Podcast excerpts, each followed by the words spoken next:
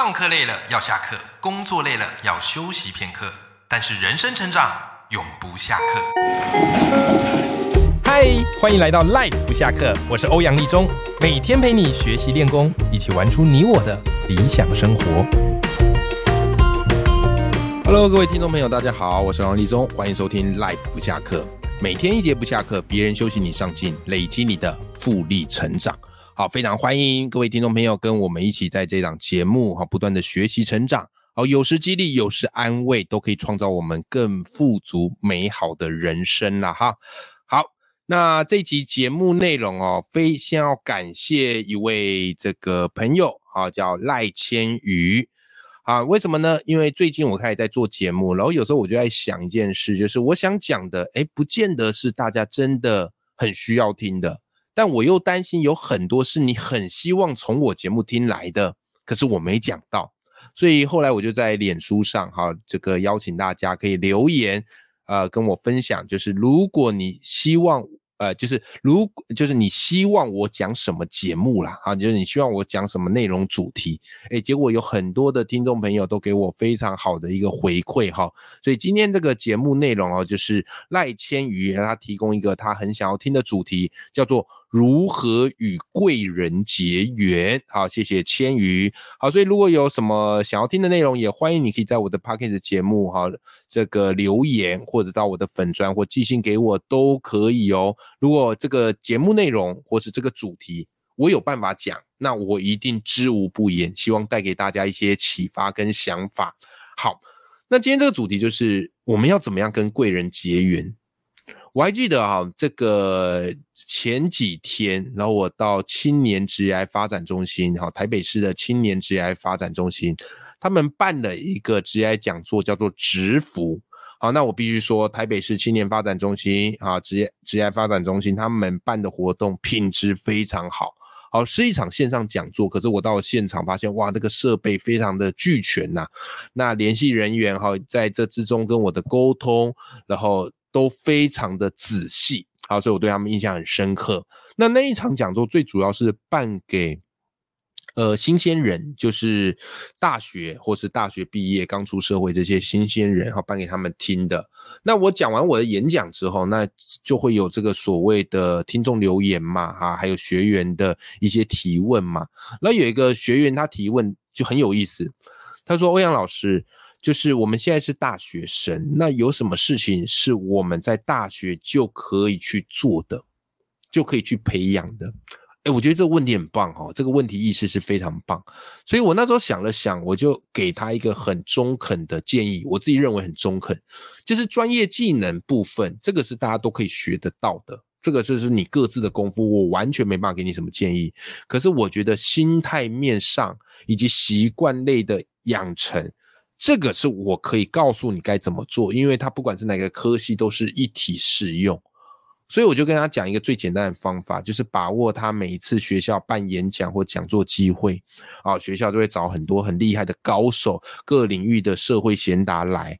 然后嘞，大部分大学生怎么样嘞？好，听演讲时可能会比较放松，relax，对不对？可能都坐到后排去。那你可以努力积极的往前坐，然后努力怎么样嘞？让眼神跟讲者对到，然后频频点头。称是有没有？然后再做笔记，让让这些讲者对你印象很深刻，然后你再去建立后面的一些连接跟回馈，这个效果会是非常非常好的。但很少人知道这么做，甚至很少人愿意这么做，因为它违反人性。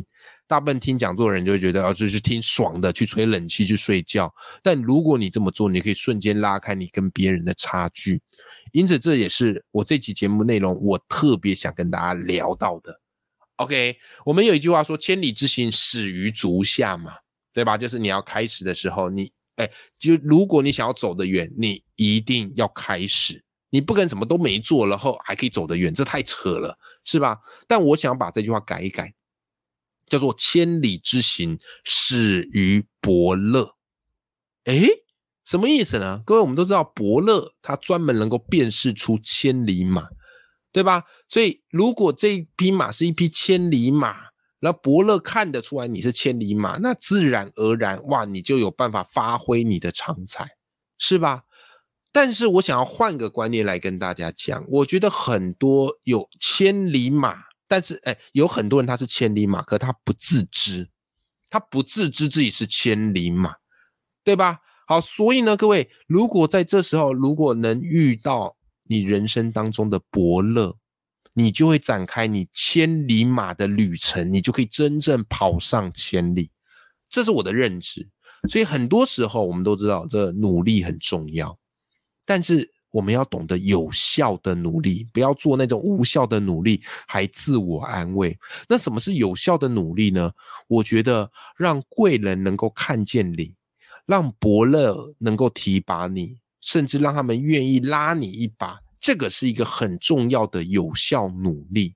所以今天这期节目，我特别就想跟大家来聊这个主题，就是如何与你生命中的贵人结缘。OK，好，希望今天这一集的节目内容对大家是有一些启发的，因为这个事情真的在我身上发生过。OK，我以前不是这样人呐，可是后来慢慢的在经营。呃，想要成为作家或自媒体的过程当中，我慢慢理解到人脉的重要啊。那基本上你要先理解到一件事情，叫做人脉的本质是互惠。好，人脉的本质是互惠。前阵子我读了一本书，叫《底层逻辑》呀。好，这本书非常棒，是刘润所写的。好，所以呢，它里面就讲了一个概念，我很喜欢。他说，人脉的本质是给予价值，平等交换。即便今天我们在谈的是如何与贵人结缘，如何让伯乐看见你，但不要忘记了，没有贵人跟伯乐有义务看见你的才华。也就是说，如果你没有提供你的价值给他看，你没有提供你能给他们的东西的时候，请问别人凭什么帮助你？你不能说我有才华，别人就应该看见我，凭什么？那些贵人、那些伯乐，他们当初不也是靠着自己一点一滴的努力上来吗？凭什么你有才华，别人就要帮你？所以我们要想办法去建建立人脉，你就必须要一个前提概念，就是人脉的本质就是给予价值，而且是平等交换，不要想要不劳而获。当然有没有不劳而获可能？有没有人家看你很有才华拉你一把？可有，但是几率微乎其微，因为你要知道这些伯乐、这些贵人，他们基本上是时间很宝贵。他们注意力是非常非常宝贵的。好，那怎么做可以有效的跟这些贵人连接呢？今天节目内容跟大家分享三个我自己做过，我觉得非常好用的方式。第一个叫做让高手知道你做过功课，什么意思呢？各位，很多时候我们去听一个演讲之前，或是很多时候我们看到一些很厉害的这个你想要追踪的作家朋友，或是高手好了啊，他们的粉砖或者他们的脸书，你想要加他，这时候你该怎么做？你不是贸然的哈去加人家，或者只是听完演讲拍拍屁股就走，你可以先做点功课。放心，这件事情很容易的，因为多数人都不会去做，多数人都不会去做。真的，即便我今天这个集节目已经把方法大公开，还是多数人都不会去做。为什么？违反人性。大家觉得太麻烦，可真的会太麻烦吗？其实不会呀。我举个例好了，如果你要去加一个，嗯，这个很知名人物的脸书好了，好，加这个加好友好了，对不对？那一般人就是送好友邀请嘛，啊，他可能就送出好友邀请，然后就等待回复，然后最后换来的就是石沉大海，是吧？对，都是这样子啊。然后你就会觉得奇怪，这人耍什么大牌？为什么不加我？哎，他不加你很正常，好不好？加你才奇怪了。所以你可以怎么做？很简单，你在加人家连友之前，或是你想要跟加加赖之前，有没有？你可以先做一些功课，OK，然后先自我介绍一下，并且告诉对方你曾经看过他什么样的作品、著作也好、表演也好，或是什么什么都好，然后再告诉他。他给你最大的启发是什么？你从他身上得到最大的收获是什么？以及你如何去行动呢？是吗？然后最后再告诉说：“哎呀，我很诚心的，哎，很真诚，很希望能够加您好友，继续跟您学习。”你想哦，茫茫人海，他的一堆这个想加他朋友的茫茫人海，每个人都没这么做，只有你这么做，你是不是就显得非常的突出和亮眼？就这么简单呢，所以它并没有你想象中的这么的复杂，好不好？来，我帮大家再条列式整理一次。好，举个例子，如果你想要加对方的这个连友，或者你想要跟对方有连接，你可以寄信或或是传私讯，然后用这几个方式哈去规划你的这个内容。第一个，先介绍一下你是谁；第二个，你是怎么认识对方的；第三个。就是你有看过他什么样的书，或是曾经听过他什么样演讲，或接触他什么样的课程。第四个，他给你的启发是什么？第五个，真心诚意的希望能够加对方好友，希望能持续追踪对方，有没有？你这样写，基本上就一段一两百字，但是诚意十足，而且不会很难。OK，我举我自己一个例子好了啦。我那时候想加一个很厉害作家朋友啊，但是我觉得突然发交友邀请有一点点冒昧，好，所以我就留了一段话给他。我说：“某某老师您好，我是欧阳立中，我和我太太都是您的忠实读者，我特别喜欢您的这几本著作。那我跟我太太呢，都是在高中任教国文老师，受您的作品启发甚多。由于您家家有，哎，家有。”已达上限啊，因为脸书就是五千人嘛。好，所以不知道是否能加您为好友，希望定期能跟您的文字思考与飞扬。谢谢您，有没有？当你这样做，是不是就非常的特别，是吧？所以后来那位作家朋友也有回回应我，好，那位作家前辈也有回应我说，他他脸书的确是已达上限。那等他过一阵子清理一些比较没有联系的。连友之后会再加我，后来他果真就加我回去。OK，好，所以这个就是我从这一次经验体悟到，诶，当你在加别人好友或是建立联系的时候，只要你多做这一步，就可以在对方心中留下一个深刻的印象，而且这也是促使你自己先去为对方做准备。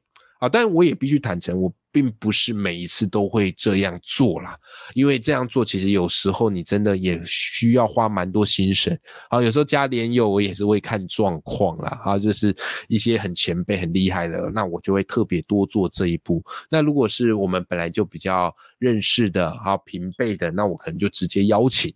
好不好？不可能每每一个家友都这样写，OK 哈。所以这个部分可以提供给大家来做个参考，好，这是第一个。好，接下来第二招非常重要哦。好，听众朋友，这一招真的很重要。这一招如果你用的好，绝对会直接扭转你的人生。我讲的有点夸张，但是真的好，因为它真的发生在我身上。第二个叫做做到超乎对方的期待。好，做到超乎这些贵人的期待，什么意思？我们什么时时候最有机会接触到这些贵人？我觉得最简单，而且最不需要花太多钱的，就是你就是去听人家演讲嘛，你就去听人家演讲啊。比方说这些很厉害人，他通常会出书嘛，他们会办新书分享会嘛，你就去听呐，你就去听呐，或是他们可能会有某些公家机关啊，有要找他们来演讲，你就去报名呐。就是你一定要有行动嘛。好喽，听讲是这样子，好，听讲是这样子。大部分人听讲可能都会想要往后坐，所以你要反其道而行啊，你就要往前坐啊。那最好一早就去啊，好，一早就去抢前面的位置。好，虽然前面位置通常也蛮好抢的。OK 啊，好喽，再来怎么样？先抢个好位置。然后最好那个位置是能够跟这个讲者好眼神常对到的。然后接下来讲者开始讲了嘛，啊啪啪啪啪开始讲。然后接着有些人可能就听到晃神然后有些人划手机或干自己的事情。你干嘛？你就那两个小时超级专注，然后一直很认真的听讲者讲，然后眼神跟他对到，有没有？然后带着微笑，然后觉得讲的好有道理的地方，哎，就点头认同，做这个步骤。然后接下来哦，接下来哦，你手也不要停着。我跟你讲，你干嘛？你要带笔记本，你要带笔记本。然后讲者在讲一些内容之后，你就开始写。那你也不一定说要写很多，但总而言之，你就要去写，然后记一些关键字啊，或记一些很棒的句子啊，来作为一方面整理这个今天听讲的内容，二方面来作为日后跟讲者的一些谈资嘛。然后再来，讲者有时候有一些他会抛一些问题来跟大家互动。那有些听众就不好意思，或是比较冷漠，就没有就没给讲者 feedback。那你可以干嘛？你可以很积极的去这个回应讲者，诶，那他对你印象又更深刻一点哦。好，然后到最后呢，演讲快要结束的时候，通常讲者都会留一些时间来问大家说有没有问题嘛？他想要答复大家。这个时候，通常大家也在面啊装死，对不对？那你就可以干嘛？先准备几个问题，然后就去问讲者。然后你在问讲者之前，你要先自我介绍一下。好，比方你可以跟讲者说：“哎，某这个讲者你好，我是欧阳立中，今天很有荣幸听您的演讲，启发很多。我有个问题想要请教您，是吧？你可以做这个积极提问。好，那这时候讲者就会对你更有印象，因为大多数沉默的人他都不可能有印象嘛。然后最后一趴还没完哦，这个是一个 combo 技，接套一套打到底的。最后一趴，演讲结束之后。是吧？然后你可以做什么东西呢？你可以回去，然后去写一些心得，发表在网络上，脸书、IG、部落格等等等等等等都好。这样做，你就会干嘛嘞？你就可以光明正大的去加这些很厉害的讲者或是高手他们的连友。或是他们的赖之类的，然后你就跟他说：“哎，老师，今天我听你的演讲，我深受启发。那我回去想要写一篇文章来跟大家分享我今天听到的收获。我想要 take 您，不知道方不方便加您好友呢？你看，当您都做到这样子了，哇，对方对你绝对是留下鲜明的印象。好，所以这个东西就是你绝对该做的事。”而且它其实不太费力，因为那两小时听讲，你本来就应该要认真听，对吧？所以如果您是大学生的话，我跟你讲，你只要有做到这一步，对方对你印象就很深刻。然后你可以不定期的寄信或是私讯跟他聊聊，你从他身上学到什么。那未来其实你不管在应征求职或什么的时候，你再寄封信给他，哎，搞不好他有一些好的机会，就会多帮你一把。对不对？好，这个是我觉得真的不会很难，但是它蛮违反人性，因为多数人会觉得有一点奶油，有点不好意思。为什么我会知道？很简单呐，因为我常跑演讲，那我演讲的年龄层很广，好，国高中、大学都有讲。那我发现大学或是高中会跟你互动的会比较少，为什么呢？因为他们比较会在乎别人的眼光，而且是同才的眼光，他们会觉得。这样做好像别人就会觉得你很爱现呐，或者你很自以为啊，或者你很拍马屁啊，等等等等。但我常常就是要听众朋友你转念去想，会这么讲你的人，就是因为他自己不行动，所以他只好合理化自己的不行动。那他合理化自己不行动的方式，就是归咎你爱现、臭屁，或是这个想要拍马屁等等等等。那你想跟他们一样吗？你不想。所以你就应该做你真正该做的事情，这就所谓的做到超乎高手的期待。OK，我以我自己例子来跟大家分享。我那我都常常讲，我的人生导师，我的人生最大贵人就是许荣哲老师。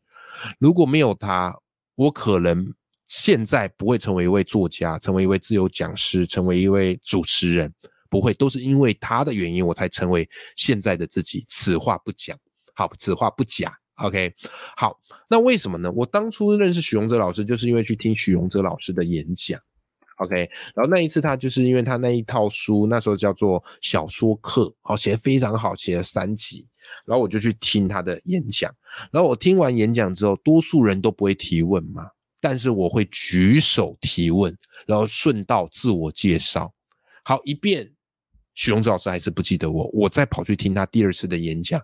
然后他对我好像有一点印象，但是还是不够深刻。后来第三次、第四次，我直接就跑去他的工作坊——桌游文学工作坊。他那时候办的一个工作坊，好两天。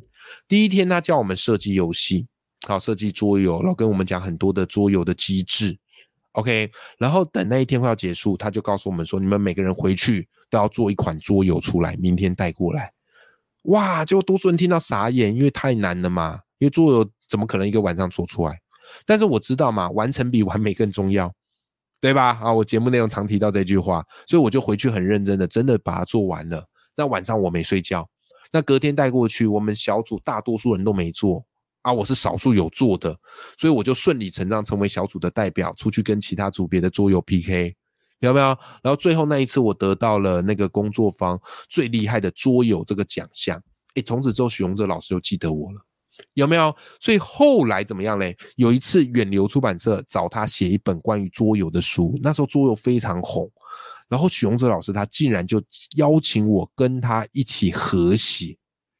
你要想哦，听众朋友，我那时候完全没出过任何一本书，不像现在已经出六本，对吧？所以我何德何能让一位已经很有出书经验作家找我一起写？后来我才我就问他原因嘛，就是我当然很开心，但我也想知道为什么。那我才知道，因为我在他心目中是一个非常疯狂而且认真而且让印象深刻的人。因此，我有一句感悟，叫什么嘞？叫做不要凡事随缘，而要努力结缘。你要认真的去做到超乎这些贵人的期待，他们一定有一些很多很棒的机会需要找人帮忙，然后就会想到你。好吗？好，所以这个是我给大家的第二招。好，然后再来哈，第三招也是非常重要，叫做你要去做高手的贵人。哎呦，这个很反直觉啊！我怎么成为高手贵人？他是我的贵人，他能帮到我，我怎么帮得上他？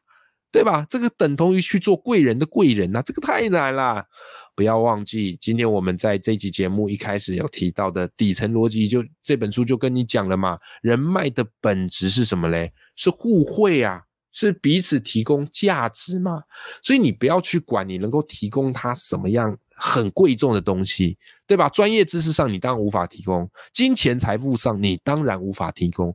可是你总有你自己的人脉圈，你总有你的专业，你总有你的视角，可以为他尽一份心力吧，是吧？你总能做这件事情吧？来，我举一个例子给给大家，你就明白。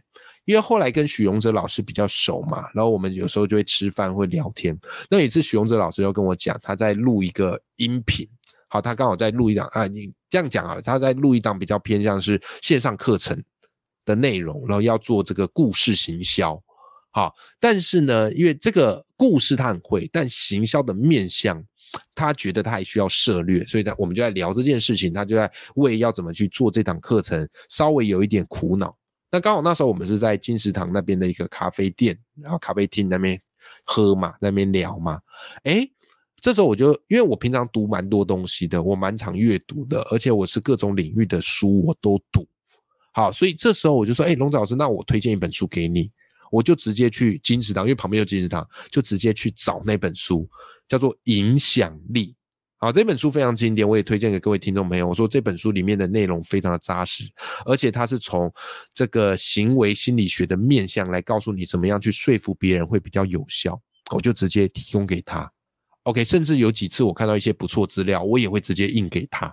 这个是我能做的，因为他在我阅读的手背范围以内，所以我提供了我会的东西，告诉龙泽他可以这样做哦，或许会对他有一些帮助。哎，你看，这不就是分享你的资源给这些高手跟贵人吗？因此，自然而然你就会挤进这个贵人的生态圈里面，在他的心中，你就是有一个一席之地。好，所以后来自然而然我们就有很多的合作，包含后来荣泽老师也邀请我成为他那时候工作坊的讲师，也带我一起写书。所以至今我非常的感念荣泽，如果没有他，也许我有机会出书，但是至少会晚个十年。可是你知道吗？人生最重要的事情就是越早完成越好，因为钱你只会越赚越多嘛，可是时间你只会越来越少。好不好？好，好，所以这几个方式我分享给大家，但当然我也必须要提醒大家，不是说你有付出，或是你有去跟对方做连接，然后他就一定得给你什么？不是，如果你抱着你这个心态的话，很容易怎么样嘞？走火入魔，很容易锱铢必较。你要去想哈，贵人没有拉你一把，这是很正常，但是你做这件事情的过程当中。其实你也得到很大的收获，而且你要相信一件事，至今你可能还看不到什么样的回馈，可是日后总有一天有机会会回馈到你身上。但是你要坚持的是长期投资你的人脉存折，好不好？好，今天三点内容都非常重要，你看我都讲到烧瞎了哈。好，如何与贵人结缘？第一个，让高手知道你做过功课。第二个，你一定要做到超乎高手的期待。第三个，努力去做这些高手的贵人。当你这么做，机会之门一定会为你打开的。好了，希望今天的节目内容对大家有帮助喽。永远要记住，眼里有光，心中有火的自己。我们下期见啦，拜拜。